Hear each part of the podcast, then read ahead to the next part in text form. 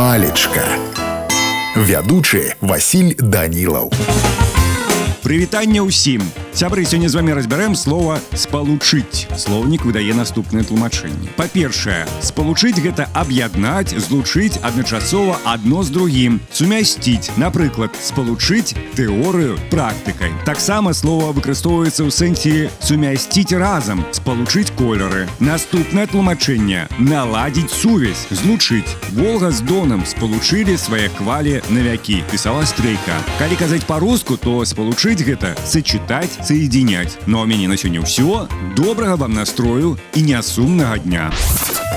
палечка